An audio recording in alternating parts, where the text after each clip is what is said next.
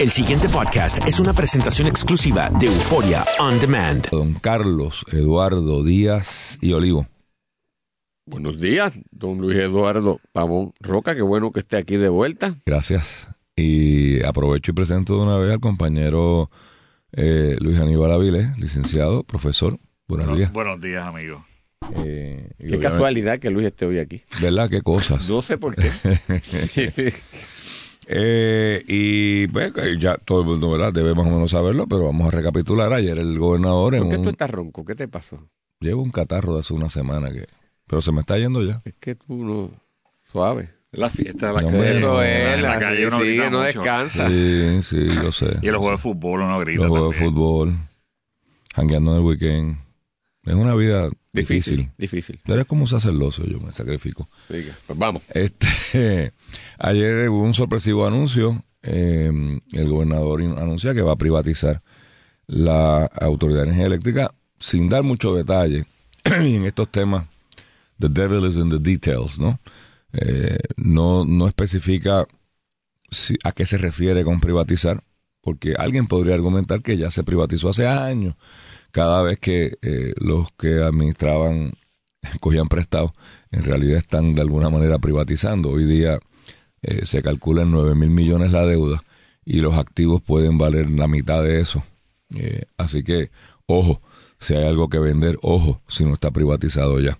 Sobre esos números específicos, obviamente Luis Aníbal eh, tiene más detalle que nosotros, habiendo sido, y para los que no sepan quién es Luis Aníbal Avilés, eh, además de exitoso abogado, eh, y hago el disclosure, trabajamos juntos en un momento dado de nuestras vidas hace 20 años, 25. 25 años.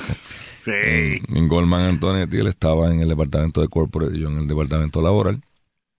Eh, pero él presidió la junta de directores de la Autoridad de Energía Eléctrica y después de haber salido de ese lío de, eh, de, de, de que de abejas, de ratones, de, de ese lío, vamos a no ponerle adjetivos, eh, ha dedicado como profesor en la Universidad de Puerto Rico gran parte de su tiempo al tema energético, al estudio ya desde un punto de vista académico, ¿no? Así que una persona muy cualificada para Y opinar. desde sobre los dos hablar. puntos de vista, del punto de vista jurídico y del punto de vista eh, científico también, porque tiene Ah, porque su background es en ingeniería, es correcto. Ingeniería de, de Harvard.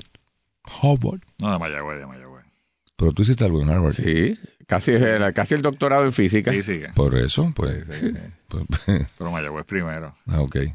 Eh, así que eh, el Hay gente gobernador. que se descarrila en la vida temprana. Sí, Yo no sé si de se física. descarriló cuando estaba en física, cuando entró en derecho, pero No, con otro derecho. Eh, el, el anuncio, obviamente, eh, yo creo que es una crónica de un anuncio eh, anunciado, valga la redundancia, porque yo creo que por ahí va la Junta. Yo creo que el gobernador vio la escritura en la pared y decidió robarle el tiro a la Junta para hacer suya la idea que como quiera le iban a empujar desde la Junta de Supervisión Fiscal. Eh, lo cual no le resta mérito. Lo que pasa es que yo, eh, y estoy a- totalmente, a- si se puede estar 200% a favor, estoy 200% a favor y el gobernador cuenta con mi apoyo en, este, en esta iniciativa. Pero me encantaría tener más detalles, porque cómo se lleva a cabo este proceso, no solamente desde el punto de vista procesal, y recordemos a Whitefish, o sea, este es el gobierno que ya tiene unas credenciales dudosas en cuanto a estos procesos de, de contratación, eh, debe ser absolutamente transparente lo que se haga. Pero segundo, antes de llegar al proceso, scope, o sea, de qué es cuando hablamos de privatización y por ahí era que, que, que empecé a hablar, pues privatización puede significar un montón de cosas. Eh, hoy durante la mañana he estado oyendo y aparentemente están ahora filtrando de que están pensando más en la parte de generación que distribución y transmisión. Eh, yo privatizaría absolutamente todo. Eh, para los que tengan alguna duda, tenemos un ejemplo y en este programa, precisamente hace dos años, más o menos, cuando se discutía esto, cuando Bati estaba empujando esta, esta agenda, eh, me acuerdo que invitamos, no me acuerdo a quién fue, pero era de la Junta de Telecomunicaciones. Y precisamente porque ahí tenemos un a ejemplo. Javier. Javier Rúa. A Javier Rúa. Eh, que cuando yo lo llamo me dice, pero yo no sé nada de, de electricidad. digo, pues que a mí no me interesa que hable de electricidad. Vamos a hablar del modelo porque lo primero que viene a la mente cuando se habla de esto es, bueno, el cable. No es que van a tirar 10 cables para cada casa. Típicamente el modelo es que ese cable que ya está, en el caso de medio millón de personas no tienen cable, pero bueno, eh, cuando lo tengan, eh, se, se acostumbra eh, y, hay, y hay ejemplos en- de todo tipo en todas las jurisdicciones donde el mismo cable se comparte por diferentes suplidores y, literalmente usted hace, usted hace en la Florida, por ejemplo, negocios con el generador de electricidad. Por ejemplo, en este caso, usted podría, en el caso de Puerto Rico, ah, otro dato, esto de la privatización eléctrica no es nuevo. Tenemos dos ejemplos, uno de gas y uno de carbón, que llevan años eh, funcionando en Puerto Rico. Y bien. Y bien, y tenemos, yo no sé en qué estatus esté hoy después de María, pero teníamos también el ejemplo de los molinos de viento de Santa Isabel, que generaba electricidad eh, y entraba a la red. O sea, recordemos, la energía es una cosa fungible, o sea, eh, usted la echa por el cable y sale por ahí para abajo, es cuestión de medir cuánto yo eché y a quién se la cobre y pagarle al dueño del cable unos, unos fees por Un peaje. un peaje por, por pagar. Es como la carretera, ¿no? Piense en el cable como una carretera. Y si Carlos tiene su generatriz y yo tengo mi generatriz, y Luis Aníbal tiene su generatriz, y además es dueño del cable porque lo compró, se establece un sistema reglamentado, de reglamentación donde él está obligado a permitirme a mí, que no tengo cable, a utilizar su cable a unos costos definidos de suerte tal que todos podemos ir a la libre competencia y, y- y usar ese highway ¿no? de, de- de- de- cobre o puede ser otro metal para mm, llevar a cabo las transacciones. Así que, Carlos, no sé si tú tengas más Sí, información. Bueno, yo lo que creo es que, que hay que hacer una reflexión de, de por qué llegamos, cómo hemos llegado aquí, porque esto se justifica. Y yo me parece a mí que lo que ha pasado es importante porque la, lo que ha pasado con energía eléctrica y la historia de energía eléctrica durante los últimos 35, eh, con- los últimos 40 hacia 48 años es la historia de lo que ha pasado con Puerto Rico. Y lo que ha pasado con Puerto Rico y que hemos llegado al desastre que somos es en gran medida también lo que ha pasado con energía eléctrica. Energía eléctrica, como dice el periódico hoy, uno de los periódicos, fue la joya de la corona del gobierno de Puerto Rico, un experimento de administración pública exitoso, que desde los años 40, yo te diría hasta los años 70 temprano, eh, fue un ejemplo eh, de lo que podría eh, lograrse en la administración pública y cumplió una función muy importante en el país, social y económica. De los 70 en adelante hasta el día de hoy es como el resto del país. Comenzó a resbalar poco a poco, dejó de hacer las cosas eh, que hacía falta hacer, eh, se politizó, no estuvo a la altura de los tiempos, eh, se hicieron cosas aisladas, segmentadas, no se le daba continuidad y llegamos a lo que tenemos hoy en día. ¿Y qué tenemos hoy en día? Una autoridad de energía eléctrica que no pudo modernizarse ni estar a la altura de los cambios tecnológicos eh, del mundo en este ¿verdad? En esta área. Una autoridad de energía eléctrica que produce energía sucia. Es decir, eh, la- no la energía en sí, sino lo- eh, la- lo- el, el mecanismo de generación es un mecanismo en donde ni siquiera cumple con los controles básicos de la reglamentación eh, federal existente y las inversiones que hay que hacer para sim- simplemente estar a la altura de esas exigencias es monumental. Una autoridad de energía eléctrica incapaz de garantizarle el suministro continuo, efectivo y con la capacidad que el desarrollo económico y la empresa privada del país necesita. Una autoridad de energía eléctrica que no le puede garantizar a los puertorriqueños un servicio continuo donde cada vez más manifiesto los apagones de lo que antes era desconocido por todos nosotros. Una autoridad de energía eléctrica que no tiene una infraestructura diseñada para la realidad climatológica del país y que cuatro meses después del fenómeno sencillamente no es capaz de, de verdad de, de, de- superar esto. Yo no, yo me parece a mí, ah, con señalamientos de ineficiencia, de corrupción en las adquisiciones a veces de, del propio combustible, de- se habla incluso de una especie de mafia que, que, que- por encima de administraciones ha estado operando allí. Es decir, no se necesita mayor prueba ni exhibit del fracaso que ha sido esa autoridad en los últimos 48 años. O sea, llegó, ya esto es totalmente insoportable. Esto es una cosa eh, eh, inaudita en Puerto Rico y no hay posibilidad de salir del estancamiento económico del país si la Autoridad de Energía Eléctrica no se altera. Y no hay manera de alterar ese monstruo porque no se deja alterar. Así que yo tengo que felicitar al gobernador por acabar de tomar la decisión de empujar esto y cambiarlo, decisión que viene empujándose a su vez por otras personas desde hace tiempo, y hay que reconocerlo por Eduardo Batia, que valientemente comenzó a sentar las Sí. bases para poder hacer este proyecto realidad y que recibió ataques eh, De fuera y y viciosos por simplemente tener la valentía, la entereza de, de tratar de hacer un cambio y devolverle al país el servicio eléctrico que merece. Así que ahora, pues de nuevo, gobernador lo, lo- lo felicito, porque empiezan a decir, ay, este no es el momento. Pues, mire, nunca habrá momento. Esa es la, la, la, la, la, la- la- la- de los males del país. Todo el mundo sabe que hay que hacer algo, pero no, ahora no, así no, ¿cómo no? Pues mire, hay que empezar a empujar esto y hay que cambiar este paradigma que, que, fra- cumplió su función, pero ya fracasó.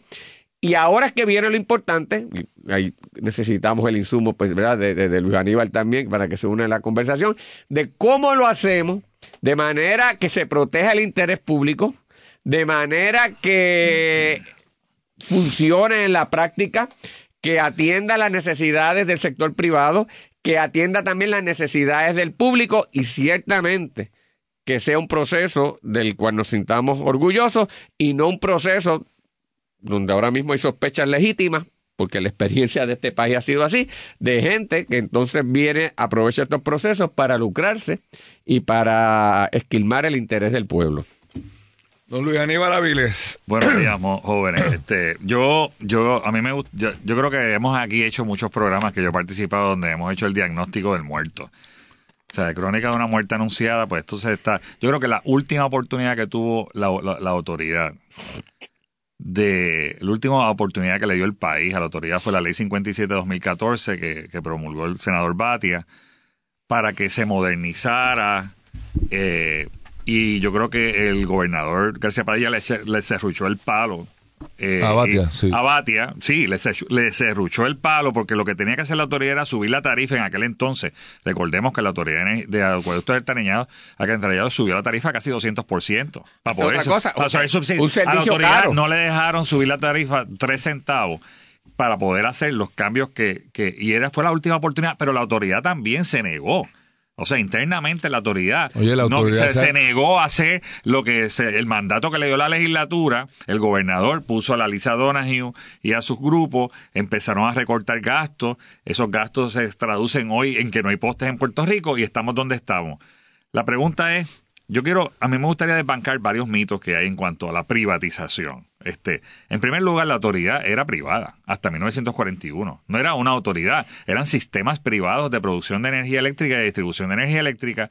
Y en el 41 se nacionalizó por Tocqueville la autoridad de energía eléctrica. O sea que el modelo, el modelo privado de producción de electricidad es el modelo incumbente en el mundo entero, no solamente en los Estados Unidos, en Europa, donde fue el modelo público, fue por muchos años, eh, por, eh, por razones históricas, fue por muchos años, ya hace 30 años, 40 años atrás empezó a privatizarse, o sea, todos los, todos, y no fue, eh, no hablemos de neoliberalismo, o sea, no hace falta que el gobierno sea el que produce y venda la electricidad. No hace falta. No hace falta en ninguna parte del mundo. No hace falta. Eso fue una época donde Tocqueville quiso nacionalizarlo para lograr qué? Para lograr lo que se llama, y esto yo creo que es la parte que tenemos que discutir, el servicio universal. Tú puedes estar en manos privadas, pero tienes unas obligaciones de servicio público. Ese es el problema que hago con Doña Pancha en la montaña de Orocovi. pues, pues tú tienes unas Hoy obligaciones que no tiene servicio- luz, by the way. Hoy que no tiene luz. Estamos back to Tocqueville. Estamos, estamos en el 41, de nuevo, casi. La autoridad se hizo para hacer electrificación rural. Del 1941 a 1989, Puerto Rico se sembró de poste y Doña Pancha en Jayuya tenía luz. Porque lo hizo el gobierno. Porque, porque lo hizo el Porque un gobierno. privado no hubiera tenido ningún Porque un privado no tiene el incentivo de hacerlo, pero un privado regulado, como es el modelo en, en Europa, en Chile, en Colombia, en, en Florida, en Texas, con un- una comisión de servicio público o una comisión reguladora fuerte, una regulación fuerte, que, te, que tiene unas obligaciones de servicio público, pues tú las tienes que cumplir. Yo te voy a repartir el área de Mayagüez. El área de Mayagüez, tú vas a, o sea, tú vas a cobrar, a recuperar el costo del servicio, ahora tú tienes que llevar la luz al monte del Estado. Ese, ese es el trade-off que hay entre un privado y un público. Y obviamente el gobierno no puede claudicar. A mí, Para, para, porque quiero que la gente entienda esto. Yo digo un ejemplo claro.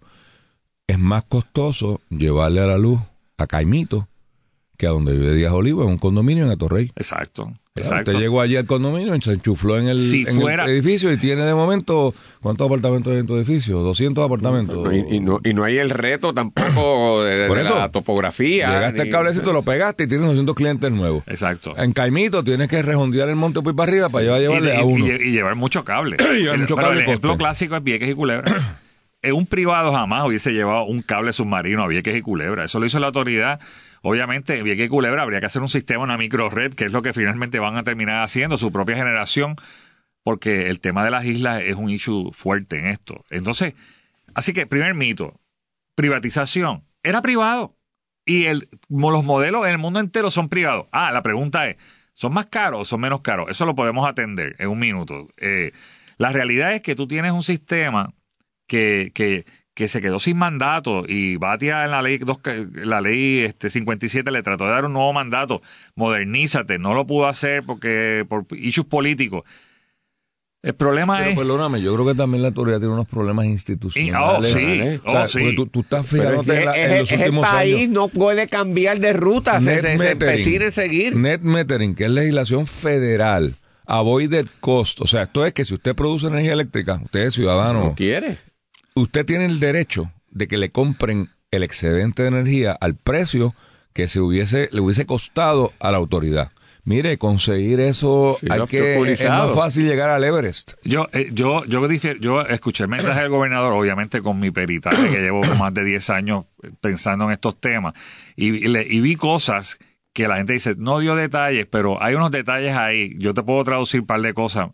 Todo el mundo está de acuerdo que, o sea, ¿cómo tú privatizas? ¿Cómo tú privatizas? Pues tú tienes la, la, la, la producción, la energía eléctrica son tres industrias distintas. La generación, que son las plantas que producen, que queman gasolina, que queman combustible. O y queman producen- sol, o queman viento, o queman queman- agua. O sea, las plantas que producen, la transmisión que transmite bloques de energía del sur al norte por esos cables que se cayeron por el medio de la montaña con el huracán, y la distribución que le llaman en Colombia, en Chile, comercialización. Es quien te vende a ti al detal al detal en tu casa la- la- el enchufe para que tú te enchufes. Son tres industrias distintas con tres incentivos distintos. ¿Qué pasa? La- Plantean que no todas son privatizables. bueno, Eso- eh, eso, eso es un issue y ahí, ahí escuché algo en lo que dijo el gobernador. Normalmente, como ha operado un monopolio natural, porque es un monopolio natural porque el gobierno le dio a esta entidad gubernamental los derechos exclusivos de venta al detal. Nadie más te puede vender al detal Correcto. electricidad que no sea la autoridad Eso es energética. importante señalarlo. Pero O sea, esto es- planteaban que eso era así porque en esos momentos históricos no era sensato ni económicamente Claro. válido crear si ahí iba a haber tres compañías, tres infraestructuras de Eh, cable eléctrico exacto. y era más que- sentido que hubiese una empresa que lo montara. Los ¿no? que estudian monopolios como tú, este, la, la- la- la política de monopolio, sabe que lo que realmente es el monopolio natural es la red de transmisión Sí. y distribución, porque no puede haber siete cables que traigan de. Aguirre aquí. Bueno, si fueran siete cables quizás tendríamos luz ahora. Hay uno o dos. ¿sabes? Entonces, el, el tema aquí es que la generación en Estados Unidos y en Colombia y en Chile y en Inglaterra, la generación, las plantas se pueden vender. El pasado podcast fue una presentación exclusiva de Euphoria On Demand. Para escuchar otros episodios de este y otros podcasts, visítanos en euphoriaondemand.com.